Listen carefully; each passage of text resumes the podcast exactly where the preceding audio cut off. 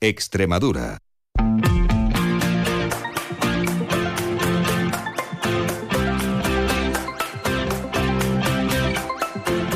La brújula de Extremadura. David Cerrato, Onda Cero.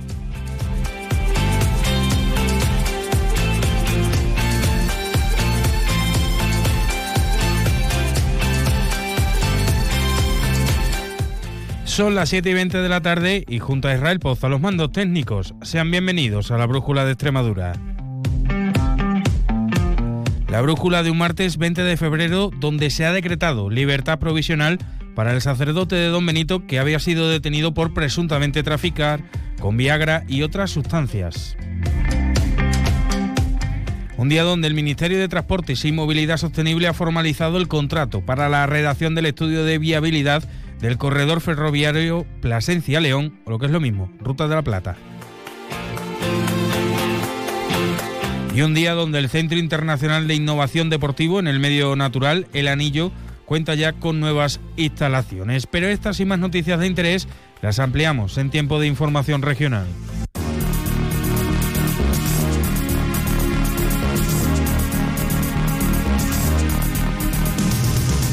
Y lo primero que hacemos es echarle un vistazo a esos cielos que nos están acompañando y lo harán a lo largo de la jornada de mañana con la Agencia Estatal de Meteorología. Buenas tardes.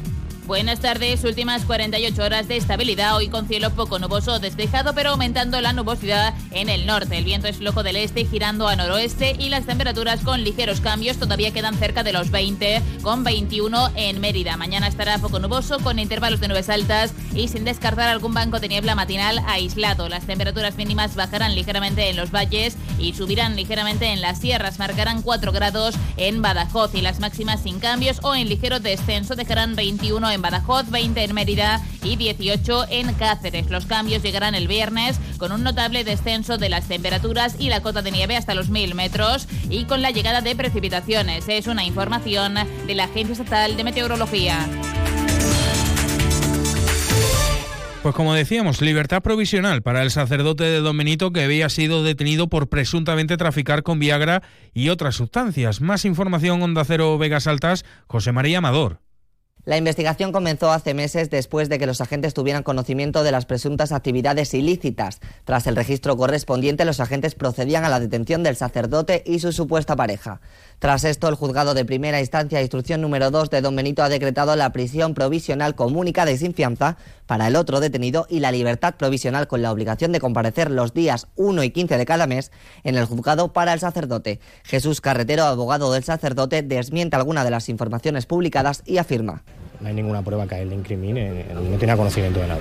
Lo que yo he podido leer en prensa es que, eh, no sé si es cierto o no, que se había encontrado algo en la iglesia o en la sacristía, es totalmente falso. O sea, de hecho ni siquiera se registra la sacristía.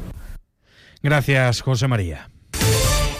El Ministerio de Transportes y Movilidad Sostenible ha formalizado por 820.826 euros, IVA incluido, el contrato para la redacción del estudio de viabilidad del corredor ferroviario Plasencia-León, Ruta de la Plata, adjudicado a la empresa Pointec, tal y como ha publicado este martes la plataforma de contratación del Estado. El objeto del estudio, que tiene un plazo de ejecución de 24 meses, es evaluar la viabilidad técnica, económica y medioambiental de las soluciones que se apoyen en el modo ferroviario en el corredor Plasencia-León, todo ello como ayuda a la toma de decisiones sobre la ejecución de las siguientes fases de actuación.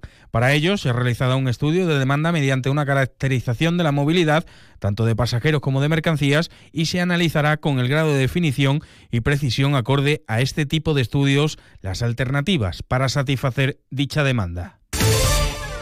Y el Centro Internacional de Innovación Deportivo en el Medio Natural en Anillo, situado junto al embalse, al embalse de Garabel y Galán en el término municipal de Guijo de Granadilla, cuenta ya con nuevas instalaciones que permiten ampliar las actividades, especialmente náuticas, para deportistas de cualquier punto de la geografía regional, nacional e internacional. La Diputación de Cáceres ha invertido más de 456.000 euros y ahora se construirá un embarcadero y se pondrá en marcha un barco turístico. Eh, plantea unas flexibilizaciones. Eh, Y ayer, el Ministerio de Agricultura, Pesca y Alimentación, Luis Planas, pedía a los representantes de las comunidades autónomas en una reunión telemática el Consejo Consultivo de Política Agrícola y Pesca el apoyo por parte de las regiones a los seguros agrarios y la unificación en las inspecciones en el campo. Entre otras medidas, para ayudar a agricultores y ganaderos, la consejera de Agricultura extremeña, Mercedes Morán, subrayaba en la reunión de ayer fue meramente informativa porque el Ministerio llegaba ya con los acuerdos cerrados, echando de menos asuntos como la sanidad animal, compromisos sobre la vid, el olivar o lo referido a la política agraria comunitaria. Eh, plantea unas flexibilizaciones eh, de la condicionalidad reforzada, todos han oído hablar de eso que se llama BECAN, eh, pues plantea una flexibilización temporal para 2024 y va a hablar de corregímenes. Bueno, también le planteamos ayer que qué pasa con las flexibilizaciones que podemos hacer las comunidades autónomas dentro de la PAC que dentro del marco del Real Decreto nos deje hacer flexibilizaciones a las comunidades autónomas. Pedía la titular de las políticas de agricultura extremeñas una revisión de las normas de los seguros agrarios que sean efectivas y una revisión de la ley de la cadena alimentaria. Queremos colaborar en todas las medidas que sean buenas para nuestro sector agrario y en eso el Ministerio no tendrá al lado.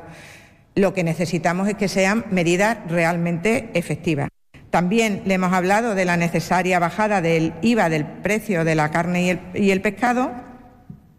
Y en cuanto a la ley de la cadena de la cadena alimentaria, eh, también quería decir que pasa un poco como en los seguros. No se trata solo, no se trata solo de eh, hablar de más inspecciones. No, no se trata de eso. Se trata de que tenemos que revisar la cadena alimentaria. En cualquier caso, recogía los deberes expresados por el ministro en materia de jóvenes agricultores para convocar las ayudas, así como se apoyará todo aquello que repercuta de forma directa y en positivo para los agricultores y ganaderos de la región. Pero el rumbo y las políticas agrarias tienen que cambiar. Lo que no se pueden poner son tiritas al enfermo cuando el enfermo está en riesgo de muerte. Lo que hay que hacer es operarlo. Y operarlo pasa por modificar el plan estratégico de la PAC sustancialmente. Pasa por fijar objetivos de rentabilidad en la política agrícola común de nuestras explotaciones agrícolas y ganaderas. Y pasa por establecer presupuestos aparte para la ambición verde. Por cierto, que decenas de agricultores se congregaban hoy a la puerta de la Consejería de Agricultura de Mérida solicitando un encuentro con la consejera para exponerle sus reivindicaciones hacia la Junta. Mientras, y auspiciada por la Organización Agraria La Unión y bajo el lema los, Nos sobran los motivos, hace escasos minutos partía desde la localidad cacereña de Miajadas decenas de tractores que conformaban una de las cinco grandes columnas que tienen previsto entrar en la capital mañana miércoles para llevar sus protestas frente a la sede del Ministerio de Agricultura. La columna extremeña discurrirá hoy por las localidades de Cañamero y Valdecaballeros, en la Siberia extremeña, caminos de Castilla-La Mancha, en donde a la altura de Talavera se unirán a otra de las columnas para acceder ya mañana a Madrid, en donde la previsión que se marca es colapsar la capital. Por su parte, Asaja Extremadura enjaulará Cáceres este miércoles, ya que tiene previsto cortar el tráfico a algunas de las rotondas más importantes de la ciudad en una protesta que contará con un centenar de apicultores y colmenas, según el presidente de la organización Ángel García Blanco. Aplicado que están autorizados a interrumpir el tráfico entre las diez y media y las dos y media y las dos y media, aunque permitirá ir al hospital. Asaja tiene autorizado el enjaulamiento de caces en todas las salidas, salvo el ferial. Como somos gente consecuente, vamos a permitir que se celebre el mercadillo con normalidad y que se pueda acceder al hospital universitario con toda tranquilidad.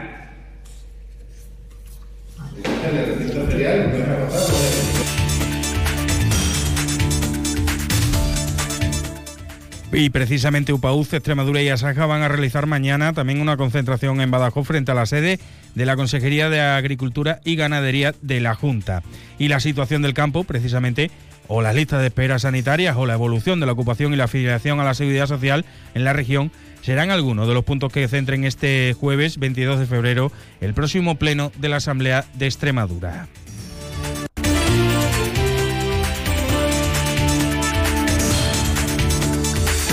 Y hasta aquí el resumen a esta hora de la tarde de las noticias de la región, pero nosotros continuamos con Isma Pineda después de una pequeña pausa. No se muevan. Descubre Extremadura Extraordinaria.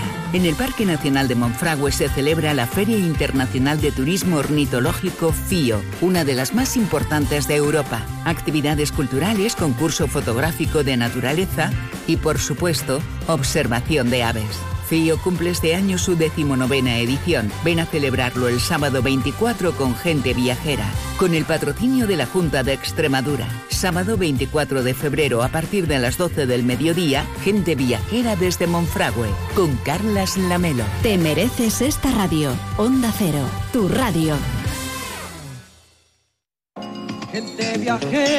FIO, la Feria Internacional de Ornitología de Monfragüe, se ha convertido en el mayor referente para los amantes de las aves en la península ibérica y como cada año Gente Viajera estará presente en esta cita turística y económica que revitaliza la comarca de Monfragüe y su entorno durante unos días.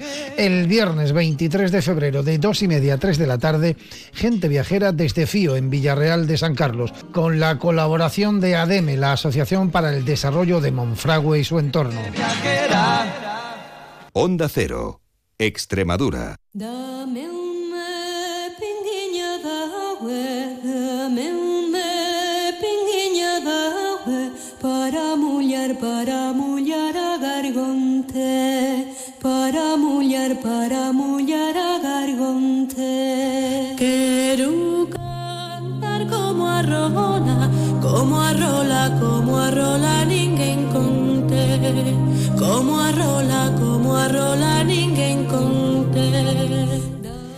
Vamos a hablar a continuación de salud de cuidarnos y también de relajarnos, de relax. ¿Por qué no? Porque bueno, quería contarles que ya se ha presentado el programa de termalismo de la Diputación de Badajoz para este año, para el 2024. Se subvencionan un total de 340 plazas en los balnearios pacenses de nuestra provincia, 170 en Alange y otras 170 en el balneario El Raposo.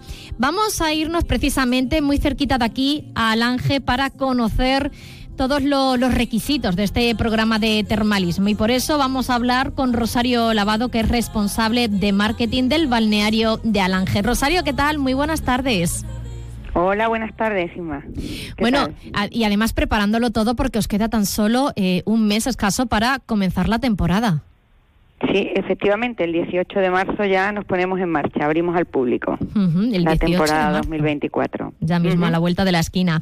Y bueno, pues para, para ir abriendo boca, eh, se pone en marcha desde la Diputación de Badajoz este programa de, termalismo en el que bueno siempre está presente también el balneario de, Alange.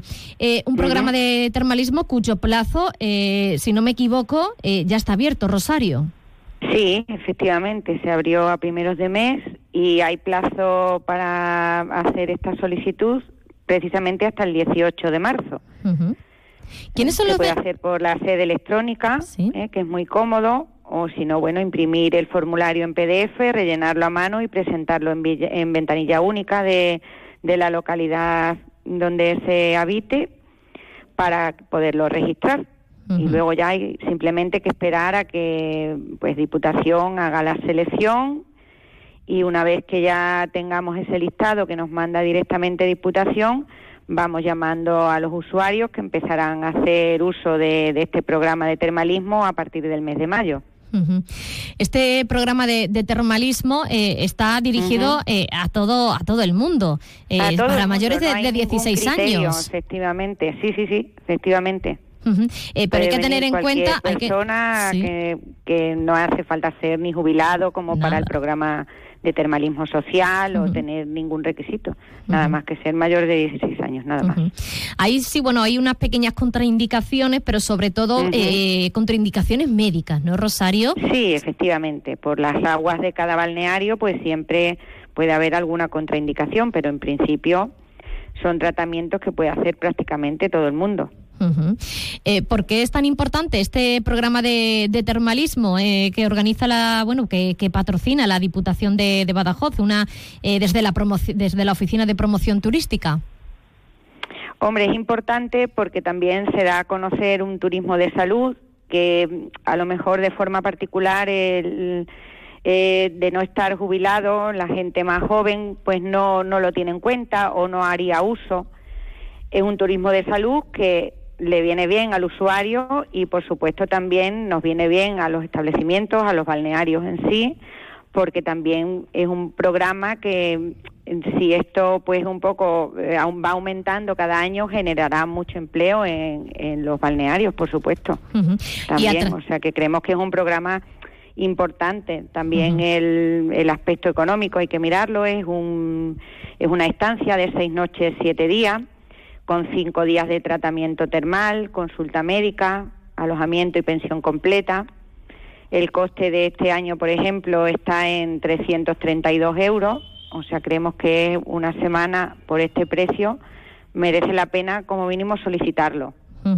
¿Y qué, pues, tipo de tratamientos o de, qué tipo de tratamientos se, se, realizan dentro de este, de este programa o qué circuitos termales? Sí, pues es un programa en el que en primer lugar hay que pasar consulta médica, el médico el que indica el tratamiento mm, más indicado dependiendo pues ya de si se tiene algún padecimiento o bueno simplemente la persona viene a relajarse y descansar. Pero es un programa termal completo que incluye eh, baño termal, la piscina de hidromasaje, la ducha circular escocesa, inhalaciones para el sistema respiratorio, pediluvios, o sea que es un tratamiento termal bastante completo durante cinco días. Y luego en el hotel tienen alojamiento y pensión completa en el Gran Hotel Aqualange, que es el de cuatro estrellas. Eh, Rosario, estamos hablando de que bueno está abierto a, cualquier persona mayor de 16 años, pero no sé si, por ejemplo, en qué fecha, porque el plazo termina el próximo 18 de marzo, pero no sé cuándo esos beneficiarios pueden disfrutar de, todo este programa, si hay alguna fecha pues estipulada. A ver, eh, como te decía antes, como tenemos que esperar a que agotemos eh, este plazo y que luego ya en la sede de turismo de Diputación hagan pues toda la selección que hacen cada año, luego lo, lo publican en el BOE también y luego ellos nos mandan el listado de plazas concedidas incluso también de la lista de espera, porque en muchas ocasiones ocurre que hay usuarios que, que tienen concedida la plaza, pero porque por algún motivo no pueden venir. Y estas plazas están pensadas para disfrutarse a partir del 5 de mayo. Será el primer turno que confeccionemos. Bueno, pues eh, queda eh, todavía tiempo para inscribirse en este programa de termalismo, de termalismo de la Diputación de, Badajoz. Hasta el 18 de marzo permanece abierto el plazo de inscripción. Hay que darse prisa porque, eh, según estoy, según estoy escuchando, hay lista de espera. O sea, hay que decir que, que el cupo se llena rápido, Rosario. Sí, cada año hay más lista de espera porque es verdad que, bueno, todos los programas necesitan unos años para darse a conocer. Este ya sería el tercer año consecutivo que, tenemos plazas de diputación y claro, cada año hay el número de solicitudes aumenta, afortunadamente. Eso también, bueno, mm, supongo que en un futuro estará bien porque el número de plazas cada vez que concedidas irá creciendo. Esperemos, como ha pasado siempre también con el programa de termalismo social de Inserso. Entonces, bueno, lo importante es echar la solicitud, que no cuesta nada, es gratis. Y luego, bueno, esperar, porque aunque uno, en, digamos, aunque la primera adjudicación no sea, digamos, de los usuarios con plaza concedida, el año pasado, pues, se hizo uso de la lista de espera, porque, bueno, muchas veces una persona cuenta con que sí puede venir y a lo mejor está esperando una intervención quirúrgica o le surge cualquier cosa y resulta que, que no puede. Entonces esa plaza hay que cubrirla con algún usuario que esté en la lista de espera. Por lo tanto, todo el mundo ahora mismo tiene las mismas posibilidades. Muy bien, bueno, pues eh, eh, le contamos a nuestros oyentes que, que ya está en marcha ese plazo de inscripción y que lo hagan cuanto antes. Rosario, muchísimas gracias por habernos acompañado. Pues nada, muchísimas gracias a vosotros, como Un saludo, adiós. Un saludo, adiós.